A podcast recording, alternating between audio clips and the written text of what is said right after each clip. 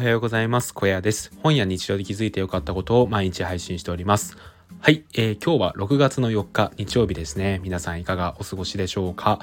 今日はですねもう本当にいい天気ですね。愛知はですね本当にカラッと晴れていてですねさっき散歩してきたんですけどすごい気持ちよくてああいい天気だななんてことを思いながら 過ごしております皆さんもいい日曜日をお過ごしくださいということでですね今日のラジオを話していきたいと思います今日もですね本題を話した後に雑談を話していきたいと思いますのでよろしければ最後までお付き合いくださいはい。ということでですね、えっ、と、最初に本題なんですけど、えー、軽く読んだ本に人生教えられた話っていうのをね、ちょっとしていこうと思います。はい。なんかこうね、えっ、ー、と、僕は本を読むときに、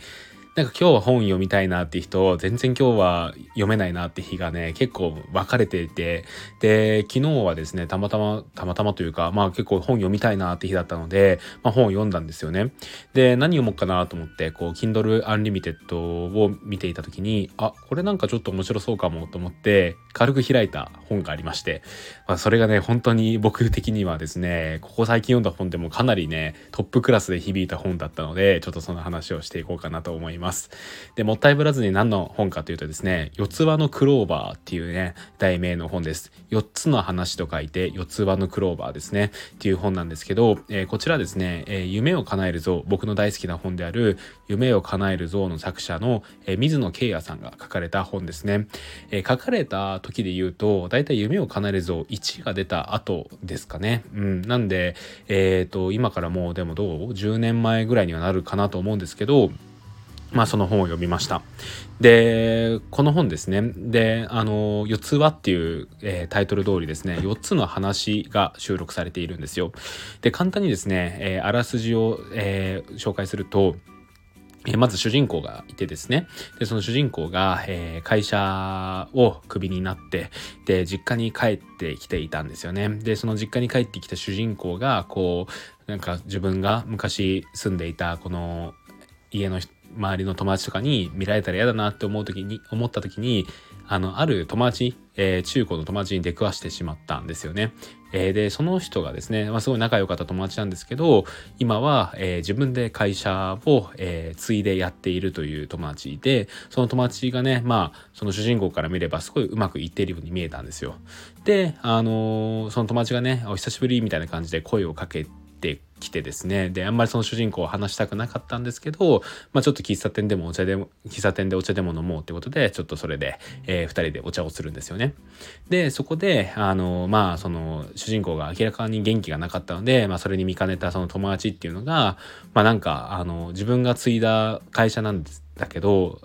もともとねおじいちゃんがやってた会社でそのおじいちゃんが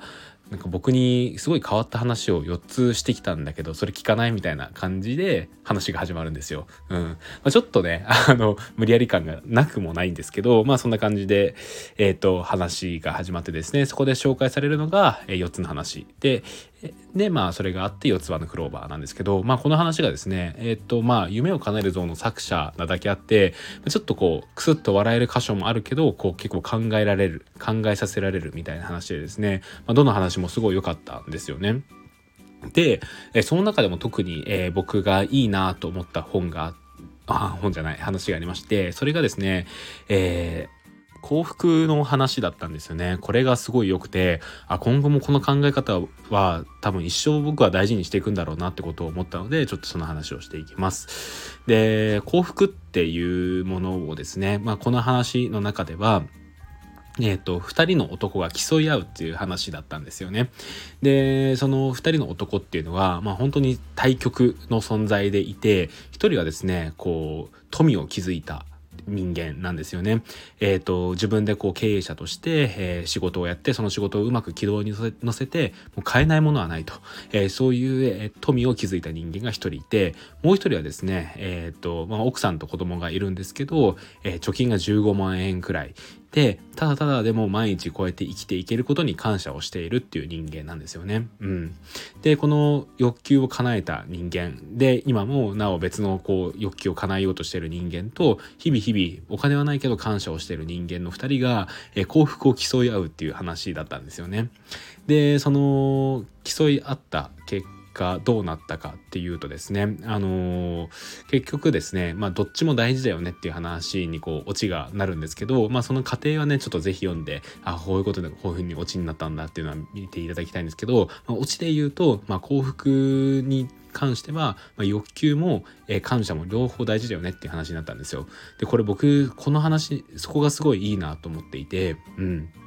これあの例えば、えー、幸福が勝ちオフじゃない、えーと、欲求が勝ちってなったりとか、えー、感謝が勝ちってなったりしたらえじゃあもう片方の感情はいらないのってことになっちゃうと思うんですけどこれ両方大事っていう目的方にしたのがすごい僕はいいなと思っていてそれがまたねそのすごい腑に落ちたんですよね。うん、でまあちょっとその話をねもう少しだけ深掘りしていきたいんですがあの、まあ、欲求と感謝っていうこの2つの、えー、まあ、人間の根源的なものですよねについてちょっと考えていた時に、えー、欲求っていうのは僕すごいやっぱ大事だなっていうことを思うんですよね。まあ、そのこの物語に出てきた、えー、主人主人公じゃない、え登場人物の話じゃないんですけど、まあ、やっぱりこうお金持ちになりたいとかえっ、と結婚したいとかモテたいとか大きな家に住みたいとか、まあ、どんな欲求でもいいんですけどやっぱそういう欲求があってこそ毎日毎日頑張ろうって思えると思うんですよね。仕事頑張ろうと思ったりとかもうちょっとお金稼ごうと思ったりとかスキルを習得しようと思ったりとか、まあ、すると思うんですよね。なんでこういうなんか欲求っていうのはやっぱりこう生きていく上での張りですよね。という点ではすごい大事だと思います。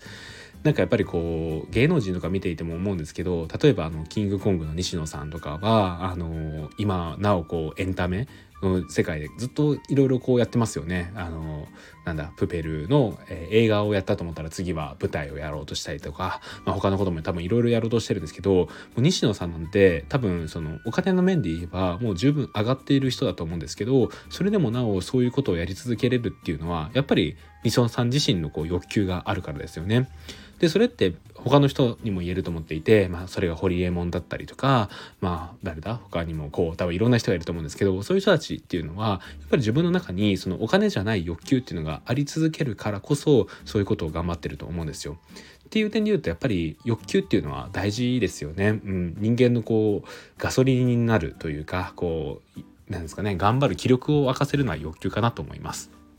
でもう一個感謝ですよねこれ感謝が何で大事かっていうところに関してはこれ欲求がすごい関係してくるんですけどえっとちょっと込み入った話をするとですねあの欲求ってつまりはですねこうなりたいああなりたいっていうことじゃないですかっていうことはですねそうなりたいっていうのは今の自分はそうじゃないっていうことを認めていることにもなるんですよね。でかつですねこう認めていなく、えー、そうなりたいと思ってるってことは今の自分は不幸せだから、えーと、その先の自分そなそれを叶えた自分の、まあ、幸せな姿になりたいっていうことが、まあ、欲求をこう深掘っていったらそうなると思うんですよ。うん、っていうことはこう何て言うかこう自分を傷つけながら、えー、っとそれでこう自分をまた何ですかね、えー、頑張るガソリンみたいなのを入れて頑張ってるみたいな感じだと思うんですよね。うん、でこれってまあ健康的ではないヘルシーではないですよね。うん、やっぱり何て言うかあの毎日そうやって頑張ることは大事だと思うんですけどどっかやっぱり今の自分も充実しているなとか今の自分も悪くはないんだよなっていうふうに自分を認めてあげるじゃないけどなんかそういう気持ちがあってその両輪でやっぱりこう人生って幸福なんじゃないのかなっていうことを思うわけですよ。でそれがこの話の中でも書かれているんですけどという中でですねこの感謝っていうのは今の自分の状態をえー、満たすために大事なことだと思うんですよね。うん、今日もご飯を食べれたとか今日も家族が健康でいるとかなんかあの臭いなって思うかもしれないんですけどやっぱりそういうことを一つ一つ数えていって今の自分の状況まあ本当にこう深掘っていくと生きていることでさえ当たり前じゃないんだよなっていうことを思うとですねなんかこう今の自分も悪くないなっていうことを思いませんかね？うん。そうやってえーと、こうなっていきたいああなっていきたいっていうことを思って否定をして、えー、欲求を叶えるっていうのも大事なんですけど一方で今の自分に感謝をするっていうこの2つですよね。これがやっぱりすごいね大事かなと思うんですよね。うん。なんで感謝をしつつも欲求を叶えていくっていうこの2つをやっていくとなんか人生ってすごい幸福じゃないかなって思いませんかね？はい。ということでですね、えー、今日は軽く読んだ本に人生を教えられた話ということで、えー、お話をしてみました。そうですね、えー、このなんだ、欲求ですよね。欲求と感謝。この二つをぜひ意識されてみてください。そして、この話ですね、四つ葉のクローバー、他の話もすごい良かったので、えぜひですね、えー、一度読んでみられることをお勧めします。あの、Kindle Unlimited だったら、えー、無料で読めますので、ぜひぜひ読んでみてください。もうほんとサクッと読めてしまいます。はい。ということでですね、これから雑談を話していきたいんですけど、えっとですね、あのー、まあ、この話に通じることがありまして、あの、やっぱりこう、好きな作家さんって皆さんいらっしゃいますかね？えー、僕もですね、何人かこう出てくるんですけど、まあ、その中の一人が今回紹介したあの、水野慶也さんなんですよね。あの、夢を叶える像を書いていたりとか、あとはラブ理論とか、えー、受ける日記とか、えー、さっきの紹介した四つ葉のクローバーとかもそうなんですけど、こうね、あの、どのえー、本を読んでも本当にこう、まあ、学びのあるものとただただ面白いものがあるんですけど、まあ本当にこう、笑える要素とかがね、こう、すごい絶妙に織り交ざっているんですよね。で、あの、本当にこうですね、夢を叶えるゾーンの場合はイラストも途中で入ってはいるんですけど、基本的にはこう文章だけなんですよね。で、でもその文章だけでここまでなんかこう人を笑わせたりとか感動させたりできるっていうのは、なんかすごいなっていうことを思うんですよね。こうやっぱりこう人の心を動かすってやっぱりねそう簡単じゃないなっていうことは思うんですよ。でかつですね例えばこう映像であれば映像作品ドラマとか映画とかであればまあ音楽、えー、映像ですよねであと声とかも込みで全部でこうね体験ができるわけですけどまあそれ比べるわけじゃないんですけど例えばですね、あの、小説の場合っていうのは文字だけですよね。と思うと、やっぱ伝えられる情報っていうのは、まあ、限られてくる中で、でもやっぱそれでも、あの、この前僕が読んだ水野慶也さんの受ける日記とかであれば、こう、涙が出るぐらい笑えますし、うん。あの、逆にね、泣ける時もあるし、やっぱすごいなと思うんですよね。やっぱ作家さんってやっぱその辺がもう本当にすごいな、尊敬するなってことを思うんですよね。うん。まあ、改めてこう、やっぱ本を読む身としてですね、やっぱ読書体験っていうのは、